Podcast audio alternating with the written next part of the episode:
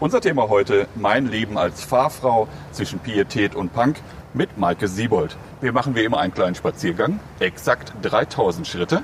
Der Schrittzähler läuft, los geht's. Wortschritte.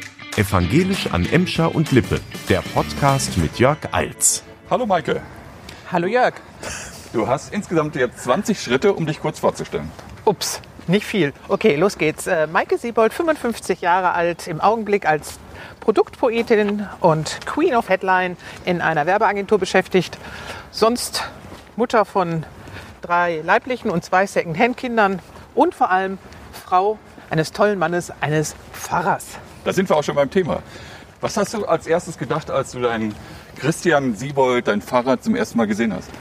Also ich wusste ja, dass ich jetzt meinen zukünftigen Chef kennenlernen werde, denn damals war ich noch im Bereich der Kirche beschäftigt.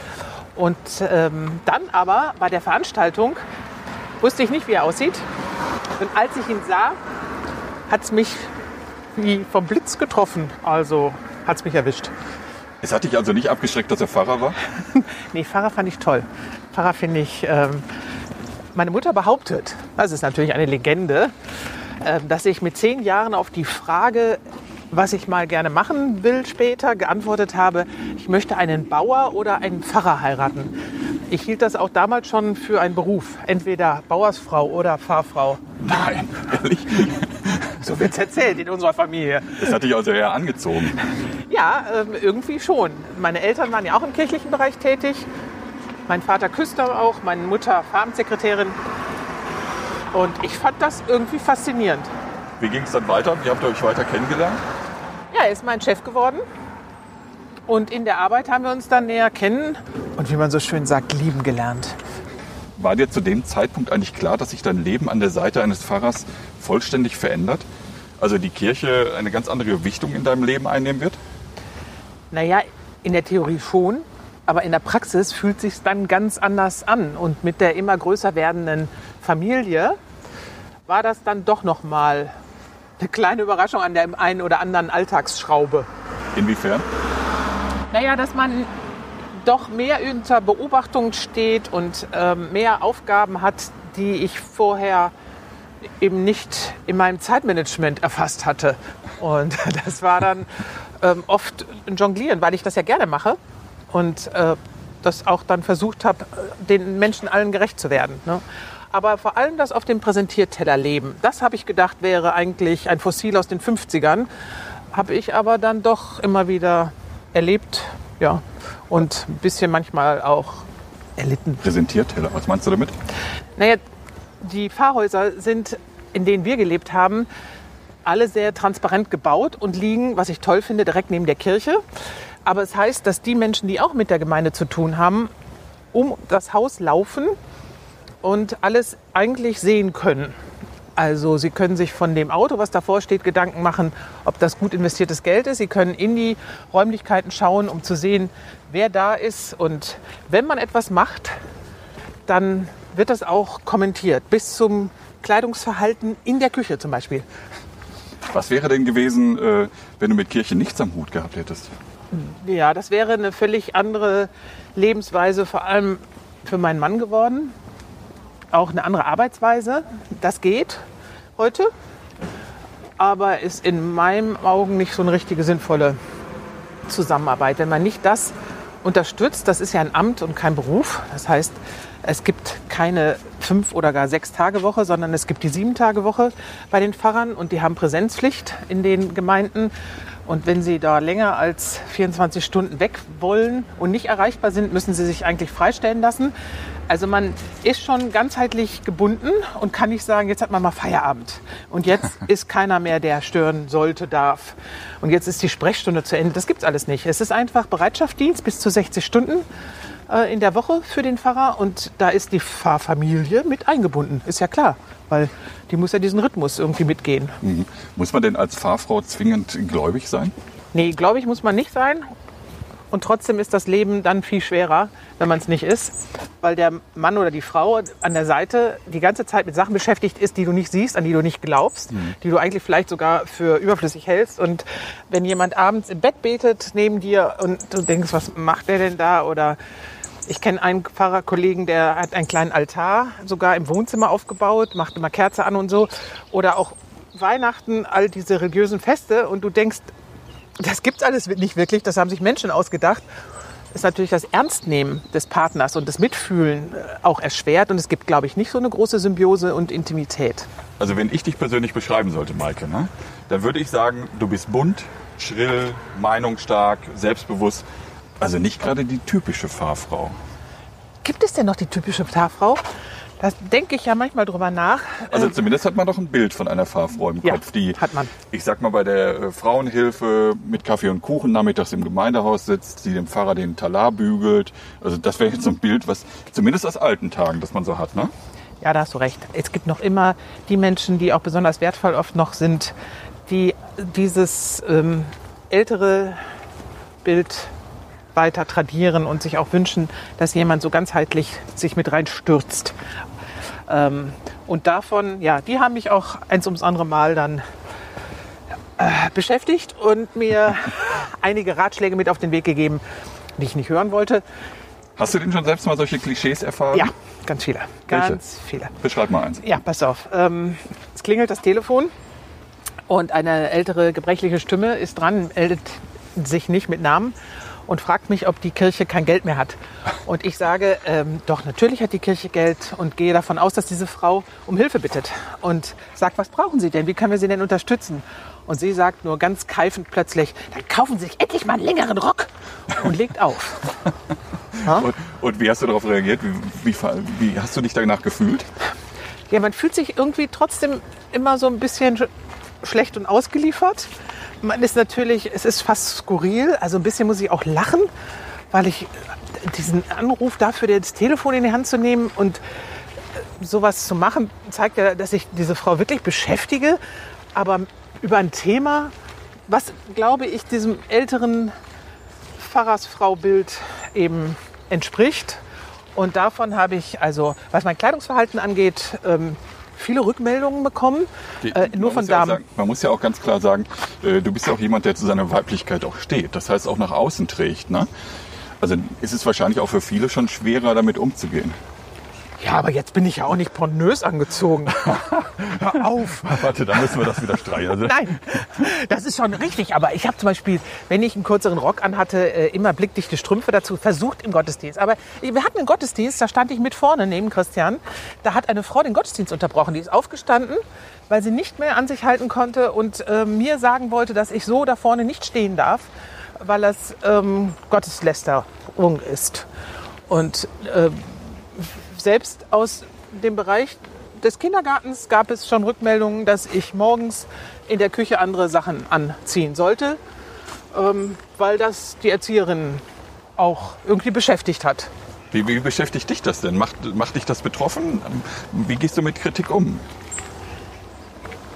Ja, diese Kritik, die verstehe ich immer ein bisschen nicht, weil ich eben nicht äh, in irgendwelchen halbseidenen Klamotten so rumlaufe, dass es für mich anstößig ist. Also es ist natürlich nochmal ein Unterschied zwischen einem Frottee-Schlafanzug mit Tiermotiven, der hochgeknöpft ist, oder einem Nachthemd, aber mehr. Und dass man dafür äh, sich damit beschäftigt äh, und auch dafür wirklich einen Gottesdienst stört oder anruft extra, da frage ich mich auch, was die Menschen eigentlich beschäftigt und verletzt oder warum die anrufen. Das kann nicht meine Kleidung sein. Ja. Hast du im Nachgang noch mal ein bisschen äh, das Ganze für dich aufgearbeitet? Hast du im Nachgang noch mal das Gespräch mit der Dame gesucht oder ist sie nie wiedergekommen? Ich bin ihr nicht wieder begegnet, aber es war so, dass es eine Veranstaltung, eine ökumenische zu Pfingsten war in einer Nachbarkirche. Und entweder ist sie mir dann aus dem Weg gegangen oder sie gehörte zu dem anderen Gemeindeteil. Das weiß ich gar nicht. Aber mir ist das immer wieder passiert, dass mir hinterhergerufen wurde ähm, über den Kirchplatz, als ich die Kirche verlassen habe. Warum ziehen Sie sich immer noch so an? Äh, sie haben doch einen Mann. Äh, auch einer meiner Lieblingssprüche. Das heißt also, wenn man verheiratet ist, muss man dann ab dann sich anders anziehen und sich auch schlechter offensichtlich oder weniger weiblich dabei.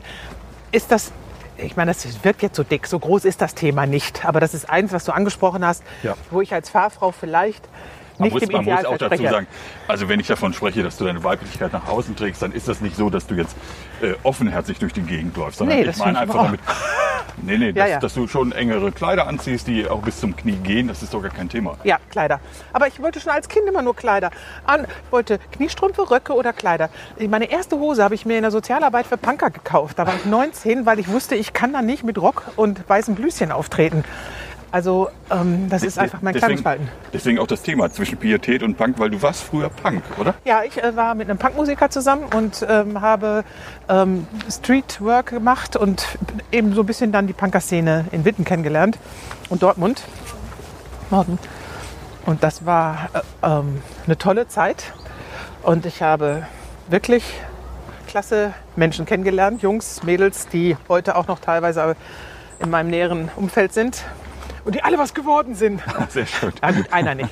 Aber die, also der ist unglücklich geworden, aber die anderen haben ihre Punker-Szene überwunden und sind interessante, kreative auch Ja, Menschen geworden. Äh, wenn man jetzt gerade immer so die Stimmen gerade gehört haben, wir sind ja gerade Menschen begegnet, Ja. muss man vielleicht mal eben kurz dazu sagen, wir sind hier auf dem Friedhof in Recklinghausen Ost. Das ist richtig. 1000 Schritte. Und wir haben gerade die 1000 Schritte Marke erreicht. Kommen wir nochmal zurück auf das Thema Fahrfrau Ja. im Allgemeinen. Äh, welche Eigenschaften muss eine moderne Fahrfrau im Jahr 2020 mitbringen? Ich finde, sie sollte, wenn es ihr gut geht, in der Rolle tolerant sein, offen und es ertragen, wenn sie immer mal wieder fremdbestimmt wird. Fremdbestimmt heißt? Ja, es, man sitzt eben an einer Stelle, im, sagen wir ruhig Weihnachten, eins meiner Lieblingsbeispiele, und denkt, jetzt ist endlich der Mann zu Hause nach drei Gottesdiensten und man könnte vielleicht eine Stunde, bevor es zur Nachtmesse geht, zusammensitzen und es kommt jemand und klingelt und hat ein Problem, und zwar ein seelsorgerliches. Das heißt, er verschwindet wieder, der Mann. Es ist nicht immer so. Das sind zwar Ausnahmen, aber du weißt es eben nicht. Ja? Ja. Du, du bist im Urlaub und hast das erste Wochenende dir anders eingerichtet und möchtest ausschlafen und willst dann in gemütlich brunchen. Es kommt jemand, der dann eben sich wiederum mit einem Hilfsanliegen so an dich wendet, dass du das unterbrechen musst. Nur das. Okay. Und das kann eben ganz, ganz unterschiedlich sein. Das Gemeindehaus ist überflutet. Wir wohnen neben einem, wo das Dach undicht ist. Da gibt es so eine ganz schräge Alarmanlage, die geht an, die geht Tag und Nacht an. Es wird regelmäßig in den Gemeindehäusern eingebrochen. Das ist in allen Gemeinden, wo wir bisher gelebt haben, so gewesen. Das heißt, dann kommt die Polizei. Das letzte Mal war es Ostern morgen in aller Herrgottsfrühe. Wir hatten keinen Osternachtsgottesdienst wegen Corona, aber die Polizei hat trotzdem uns um halb sechs rausgeklingelt wegen des Einbruchs. Und das passiert, du weißt nicht, was es ist, aber es ist eine bunte Überraschungspackung. Okay. Wie ein Ü-Ei. Ja. Und wer das nicht mag, der hat mehr Schwierigkeiten in der Rolle. Ach, guck mal, wir, wir sehen ja gerade, Entschuldige, ich, Ja. dass ich einfach abschwe- abschweife, wir sehen gerade hier die Arena auf Schalke, oder? Ja, aber ich sehe einen Rebhuhn. Siehst du das auch davor? Nee, das habe ich nicht gesehen. Ja, das ist der unterschiedliche Blick. Ich, Natur, du Fußball. Na super. das ist ja, das zu ist nah. Ja. so, so nah kann ich nicht gucken.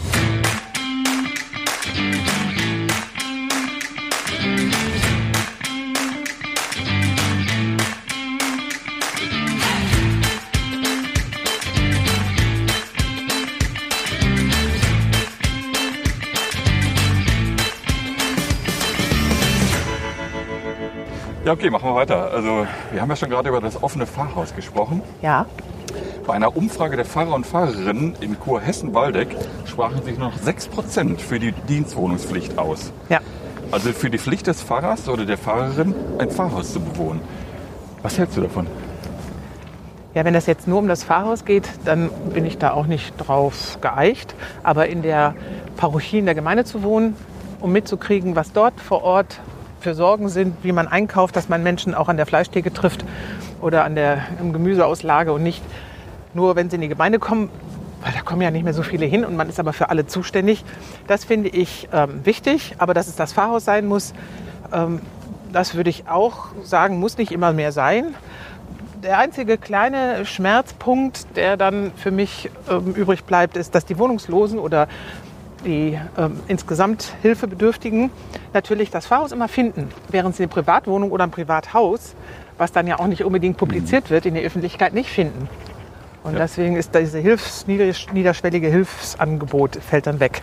Ist es nicht gerade in äh, Corona-Zeiten wichtig, dass die Menschen eine Anlaufstelle haben, die sie kennen, wo sie hingehen können, wo sie wissen, wo, wo, wo der Fahrer wohnt oder die Fahrerin?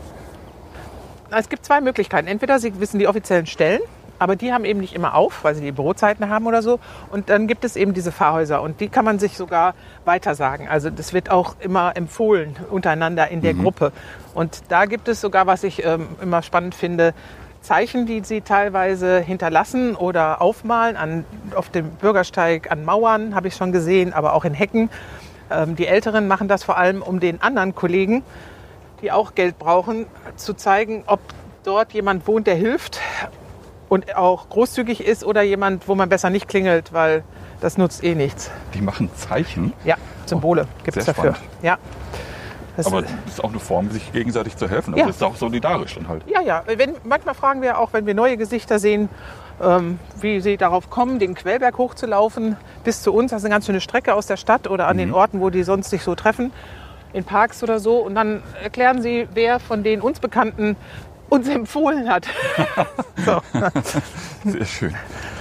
Aber du hast jetzt vorhin gesagt, also grundsätzlich gegen eine äh, Fahrwohnung, die jetzt nichts mit einem Fahrhaus zu tun hat, da hättest du gar nicht so grundsätzlich etwas gegen. Ja, für mich ist das keine gute Variante. Aber ich sehe ja, dass manche andere Paare, also Pfarrer oder Pfarrerinnen mit ihren Partnerinnen, Partnern, keine ähm, so eine entspannte Umgehensweise haben wie ich. Und wenn das zu anstrengend wird und die Ehe darunter leidet und die Familie, Okay. dann es gibt ja auch die Familien haben ja teilweise die Kinder, auch unsere haben sehr viele Schreckminuten mittlerweile gesammelt. Inwiefern Schreckminuten? Ein Wohnungsloser hatte geklingelt, uns nicht angetroffen, aber weil er zu unserem erweiterten Bekanntenkreis gehörte, sich in der Garage erst bequem gemacht und zum Schlafen hingelegt. Ah, okay. Und einer unserer Söhne sollte sein Rädchen da reinstellen, Kindergartenalter, macht das Garagentor so auf und dieser Mann wird wach und erhebt sich im Halbdunkeln, Garage nicht beleuchtet und erschreckt sich natürlich genauso, aber unser Sohn hat sich total erschrocken und rannte in die Wohnung zurück und schrie, ein schwarzer Mann, ein schwarzer Mann. Wir wussten überhaupt nicht, der Mann war nicht schwarz, sondern es war nur dunkel in der Garage. Und dann haben wir das auch geklärt und ihm gesagt, das soll er bitte nicht normal machen. Aber ähm, unser Sohn ist da monatelang nicht mehr zur Garage, weil er immer Angst vor dem schwarzen Mann hatte, weil er sich so erschrocken hat. Okay. Und wir haben eben Einbrüche erlebt, ähm, während wir drin waren. Einmal im Haus war ich mit den Kindern alleine. Ähm, da hat jemand, dem wir sonst Geld gegeben haben, aber diesmal nicht genug, in Not wirklich und unter Druck, sogar noch nicht mal für sich selbst, ähm, ist er eben eingebrochen und hat uns erschreckt. Und das passiert ein paar Mal schon. Also, dass Menschen versucht haben, also die klauen einfach Schuhe, sind uns im letzten Jahr waren drei Räder nacheinander. Ja, das macht natürlich nicht alles so Spaß und dass das nicht jeder gerne mitmacht, auch wenn das nicht oft passiert, aber im Laufe eines Lebens läppert sich's. Ja, ja, klar. Also das ist der Nachteil von einem offenen Fahrhaus. Ja, der Nachteil für viele, aber ja, man kann nicht duschen, ohne nass zu werden. Ne?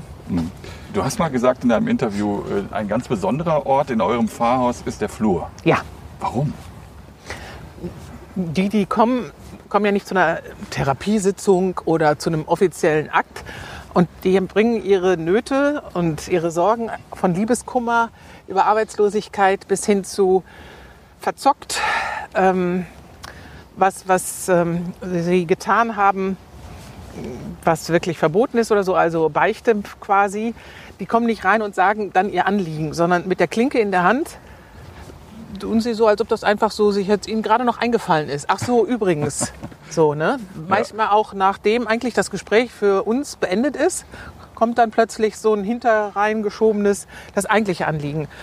Und dafür, Das heißt, die haben erstmal eine Anlaufphase genutzt, Genau. um ein bisschen mit euch warm zu werden, um dann halt ihr Problem darzustellen. ja. Und dieses, diese Anlaufphase ist eben so, dass man die im Flur eigentlich abfrühstückt und dafür nicht reinbittet.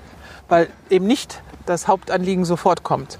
Sondern wenn sie gehen, sagen sie, ach, wenn ich Sie noch fragen dürfte, mir ist das und das passiert oder ähm, eben ich bin, ab dem nächsten bin ich arbeitslos, haben Sie einen Job für mich oder Könnt ihr den meisten denn irgendwie helfen? ja nicht selbst, aber dafür gibt es ja ein tolles in Deutschland und auch in den Kirchen ein totales gutes soziales Netzwerk. Also bei den meisten Sachen haben wir dann einen anderen Ansprechpartner und wir können erstmal spontan das Feuer stillen, äh, löschen. Also das erste. Ja. Ne, das geht schon. Also wir haben auch deswegen schon mehrmals Menschen aufgenommen für unterschiedlich lange Zeiten. Bei euch im Haus? Nicht, ja, weil wir nicht direkt was hatten, was weiter geholfen hätte in der Diakonie oder in anderen Bereichen, die wir brauchten. Wie ist das denn so mit fremden Leuten? Dann, die sind ja urfremd für euch. Wie ist das denn damit, mit solchen Menschen dann halt unter einem Dach zu leben, für eine gewisse Zeit zumindest? Ich fand das immer eine Bereicherung. Äh, Klar, man muss sich immer daran gewöhnen. Und manchmal fehlt dann vielleicht der eigene stille Rückzugsraum. Nur da muss ich auch sagen, also ich, wir leben jetzt hier seit zwei, also seit 18 Jahren in ausgewiesenen Pfarrhäusern. Und da war es jetzt zwei, drei, vier Mal, dass wir jemanden aufgenommen haben. Also das ist jetzt ja wirklich, und es war für Wochen oder Monate. Das längste waren drei oder drei, vier Monate eine Flüchtlingsfrau. Also ist das jetzt auch jetzt nicht so, dass ich immer mit Fremden leben muss. Also das ist, sind schon spezielle, Ja. das sind die Eisbergspitzen so. Das Ja, ja, ist kein Dauerzustand. Und hätten wir ja vielleicht auch nicht machen müssen. Aber unsere Einstellung ist so. Ist ja auch Aber was toll. macht das denn mit euch? Also ich sag mal, die Leute kommen ja wirklich mit Problemen zu euch. Ja. Bleiben die nicht dann irgendwann bei euch auch in den Klamotten stecken? Wie verarbeitet ihr das? Nee, bei mir kann ich sagen, für die Zeit belastet es und ich bin traurig, Tag. Ne? dass man da nicht irgendwie helfen kann mehr.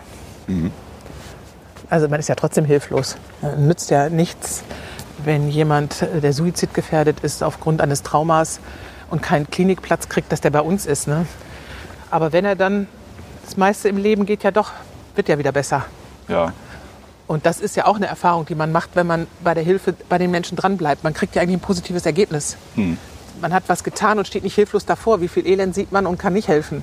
Ich finde so toll, das, was bei uns ankommt an Elend, da kann man helfen in der Regel. okay. Nicht sofort, aber man kann was tun. So ein bisschen Selten im kleinen. Rahmen. Ja. ja, und das ist ja bei anderen Umweltkatastrophen, bei Elend in Afrika, in anderen Ländern, da steht man nur entsetzt davor. Aber hier hat man etwas von einer Hose, die man geben kann, weil sich jemand eingenässt hat und friert, bis hin eben zu einer Unterkunft, hat man doch alle Möglichkeiten. Ja. 2000 Schritte. Aber jeder Mensch hat auch eine Belastungsgrenze, finde ich. Ne?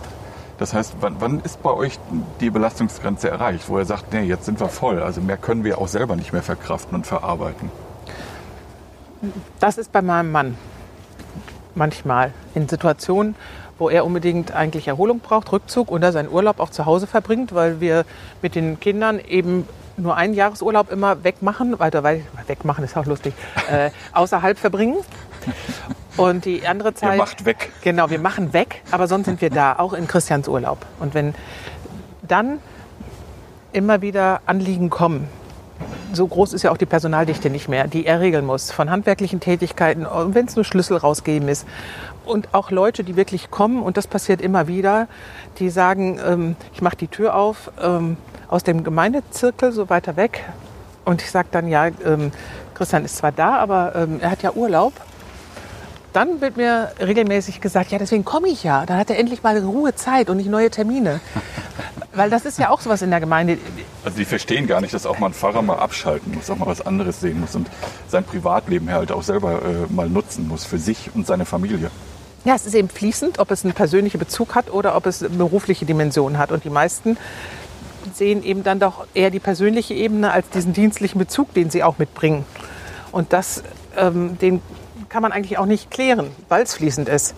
Und dann ist aber Christian ermüdet, weil er nicht Ruhe kriegt im eigenen Haus und auch nicht was anderes machen kann. Er kann dann nämlich auch nicht verschwitzt in Sportklamotten, findet er in bestimmten Situationen dann die Tür öffnen, aber es klingelt. ähm, oder es kommt wirklich jemand, wo es eilig ist. Dann kannst du ja auch nicht sagen, ja, mache ich in 14 Tagen nach meinem Urlaub. Also das sind die Situationen, die immer wieder, also wenn in Ruhephasen die Störungen mehr werden als gedacht. Also was ich mir richtig schwer vorstelle, ist Weihnachten. Weihnachten in einem Pfarrhaus. Ihr müsst doch da ständig mal lochen, oder? Ja, also malochen ich ja nicht so. Ähm, Ich finde es aber toll. Es ist einfach ein sehr lebendiges äh, Weihnachtsfest, ein sehr abwechslungsreiches und immer eins mit Überraschungen, weil ja durch die vielen Veranstaltungen, es ist ja quasi die Hauptsaison im Geschäft. Neben Ostern, aber Weihnachten gibt es noch mehr Traffic ähm, an Veranstaltungen normalerweise. Ähm, da gibt es äh, in den Regelfällen, also ab nachmittags eben Gottesdienste, die sich manchmal bis nachts ziehen. Ja.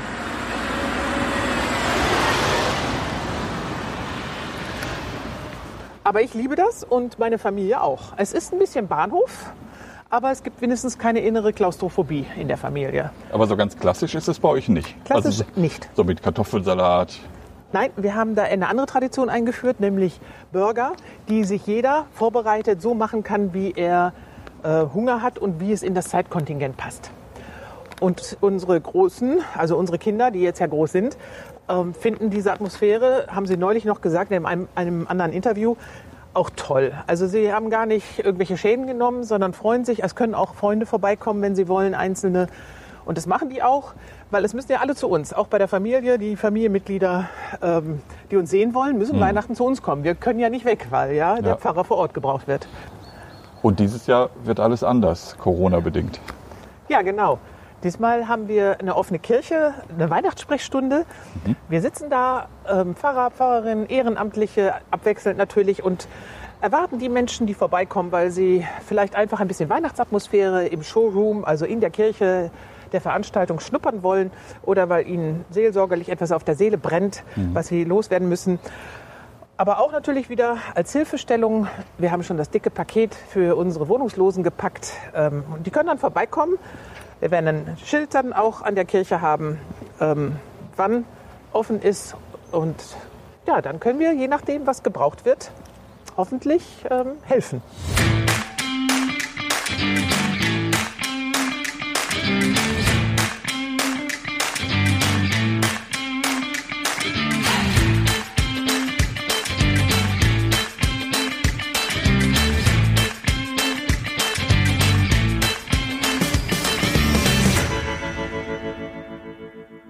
Kommen wir zur letzten Runde. Ich glaube, wir müssen uns so ein bisschen beeilen. Wir sind Ja. gerade aktuell bei 2500 Schritten. Also wir haben nur noch 500 Schritte, Maike, um dein persönliches Profil vielleicht noch ein bisschen aufzuarbeiten. Ah, ich rede zu viel. You talk too much. Vielleicht machen wir eine Zugabe und machen noch 20 Schritte mehr. Oh, vielen Dank. Äh, Ich habe in deinem WDR-Profil gelesen, dass du gerne mal mit Barack Obama auf Stufen sitzend Kaffee trinken möchtest. Warum?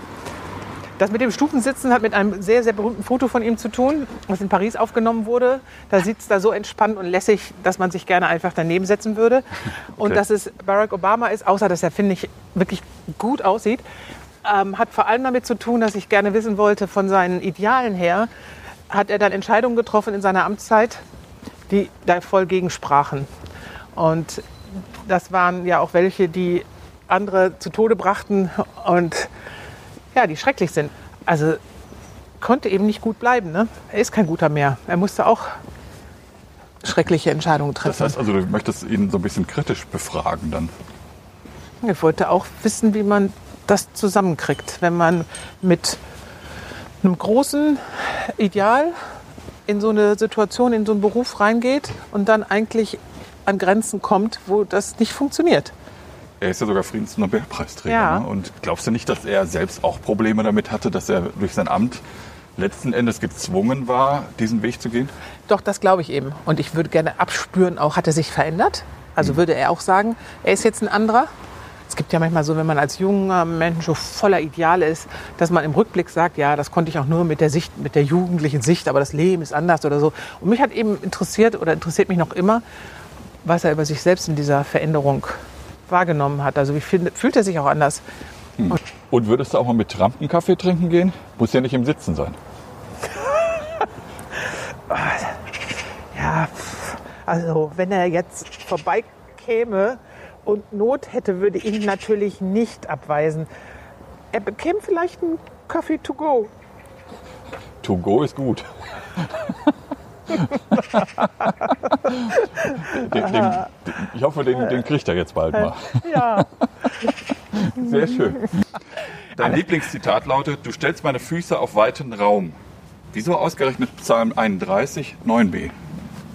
weil er diese Weite hat. Und das ist für mich und mein Lebensgefühl ganz entscheidend glücksspendend. Ich finde alles, was groß und weit ist. Ich mag die Fläche, ich mag Spielarten. Deswegen habe ich auch schon unterschiedliche Berufe ausprobiert. Und eine große Familie, Das ist das Weite. Das Kleine, das Enge, das ist nicht so meins. Und dass trotzdem Gott mich dabei beschützt und begleitet, egal wo ich da hingehe, das gefällt mir gut als Gedanke. Ich finde, äh, dieser Psalm beschreibt dich auch gut, weil du eben halt ganz viele Sachen machst. Du arbeitest halbtags in einer Medienagentur Bochum. Du machst Radiobeiträge für 1 Live und WDR 2. Äh, jetzt hast du auch noch ein Kinderbuch geschrieben. Ja, Also doch einen ganz weiteren Raum, den du ja einnimmst. genau. Halt. Ja, und das kommt mir dann zu Pass. Wie, wie kriegst du alles in deinem Hut? Ja, meistens nacheinander. Okay. Und das Kinderbuch hat auch lange warten müssen, weil ich mit den Kindern so lang beschäftigt war, obwohl das immer ein Lebenstraum von mir war. Und deswegen habe ich auch nur eine halbe Stelle, damit ich mir solche Spielarten nebenher erlauben kann. Aber der Tag ist schon sehr voll. Also Feierabend ist spät und ja, wir haben einfach unser Leben so ein bisschen anders, glaube ich, getaktet als andere. Ne? Wir haben auch keinen Fernseher im Wohnzimmer oder überhaupt in unseren Räumen. Wir haben nicht so, wir nutzen die freie Zeit eben anders und die nutze ich gerne kreativ. Okay. Reden wir über dein Kinderbuch. Ja. Rilla- Ich hatte ja die große Ehre, es als einer der ersten lesen zu dürfen. Ja. Also das Probeexemplar. Ja. Rille aus dem Luftschacht. Erzähl doch mal kurz, worum es geht. Ähm, ein Junge entdeckt während seines Hausarrests in dem ähm, Gemäuer des alten Mietshauses in den Luftschächten ein Mädchen, was sich da einquartiert hat. Quasi wie ein Schiff einen blinden Passagier hat, hat dieses Haus einen blinden Mieter. Und die lernen sich kennen und freunden sich auch an und bringen das Leben in diesem Haus ein bisschen durcheinander. Aber es ist natürlich die Frage, warum ist das Mädchen da jetzt plötzlich und was will es da? Die Rille. Die und Rille. das versucht der Roderich, dieser Junge, herauszufinden. Okay. Äh, Ich fand das Buch wirklich sehr äh, interessant, sehr spannend. Es war gut geschrieben. Was ich mich immer gefragt habe, Luftschacht. Ja. Kommen, kommen die wirklich da alle rein und wieder raus? Also das ist mir nicht ganz so deutlich. Ich glaube, du hast, hattest äh, äh, zum Luftschacht ein ganz anderes Bild, als was ich von dem Luftschacht hatte. Ja, ja, ja, das stimmt. Am Anfang war das, äh, die Idee habe ich äh, geklaut. Es gibt eine ganz alte Folge Mord ist ihr Hobby mit Angela Lansbury. Ähm, die habe ich in den 80ern gesehen. Da gibt es einen Wohnungslosen, der durch ein gemäuertes Luftschacht, das war früher in, den, in einer bestimmten Bauphase üblich, zwischen der Wand, Innen- und der Außenwand ein, quasi eine Lauflinie zu lassen für Ja. weniger Heizen, bessere Belüftung und so. Und dieses alte Haus mit richtig Platz zum Gehen, aufrecht gehen, Okay. ähm, hatte ich vor Augen und habe dann recherchiert. Und das gab es auch in einer bestimmten Bauphase, gab es Häuser in Wien und in Frankfurt zum Beispiel davon. Deswegen spielt es auch in Frankfurt. Und das war beim Schreiben eigentlich mein Ideal. Okay. Nur der Illustrator, der meine Gedanken nicht kannte, denn man redet nicht miteinander, der hat ähm, daraus dann solche Luftschächte, wie man aus Mission Impossible oder aus anderen Actionfilmen kennt, Ja. die aus Stahlblech sind. Genau, Und so hatte ich sie mir auch vorgestellt. ja, so sind sie jetzt ja auch gemalt. Und das ist natürlich jetzt etwas, was äh, nicht zu Ende, glaube ich, an allen Stellen funktioniert. Aber der Verlag hat gesagt, Kinder verzeihen das. 3000 Schritte. Sie haben Ihr Ziel erreicht. Also, wir bleiben gerade stehen, weil unsere Schritte eigentlich schon fast abgelaufen Ja. sind. Mich würde auf jeden Fall noch mal interessieren, was war das für ein Gefühl, als du dein, dein erstes Buch zum ersten Mal in der Hand hattest? Gigantisch. Ich war so glücklich. Ich bin damit durch die Wohnung getanzt und habe alle meine Familienmitglieder damit genervt, dass ich das Buch überall mit hingenommen habe, bis abends ins Bett. Bevor Christian kam, habe ich es in die Mitte platziert und man hat, äh, ja, ich habe gesagt, das liegt ja zwischen uns, das ist klar. Ähm, also es musste immer mit, weil es so ein Stolzglück ähm, Liegt es jetzt immer noch zwischen euch? Nein, es war nur einmal am Spaß die erste Nacht. Ich habe danach, aber es war an vielen Stellen und es, sie sind immer wieder drüber gestolpert, so, oh Mama, nimm das Buch weg. Also es Aber was schon, machst du denn, wenn ihr in Zukunft noch ein zweites und ein drittes schreiben? Dann wird es ja richtig voll bei euch, oder? Naja gut, man kriegt ja nicht so viele Belegexemplare. Ich hatte, glaube ich, sechs. Äh, das war zum freien Verteilen. Ähm, so viele kann ich dann gar nicht aufbauen. Ich sage, ich würde sie selbst kaufen, aber das mache ich ja noch nicht. da warte ich erstmal. Wird es denn ein zweites oder drittes geben? Also ein zweites gibt es auf jeden Fall. Das ähm, ist alles handelsfest. Es gibt auch schon einen Illustrator und der Vertrag und so. Der kommt, das kommt im nächsten Sommer raus. Und ähm, ich habe die Aufforderung, einen dritten Plot Weihnachten fertigzustellen und das dem Verlag vorzustellen. Ah, okay. Das klingt doch schon nach einer guten Aufgabe. Ja, Das heißt, dein Kalender wird nicht dünner. nein, nicht in dieser Hinsicht vor allem. Äh, gibt es noch etwas, was du uns sagen möchtest? Haben wir irgendwas vergessen anzusprechen? Nein, ich bin froh und dankbar äh, für dieses Gespräch. Danke, Jörg. Sehr gerne. Also, herzlichen Dank, Maike. Bis demnächst. Danke, Jörg. Bis bald.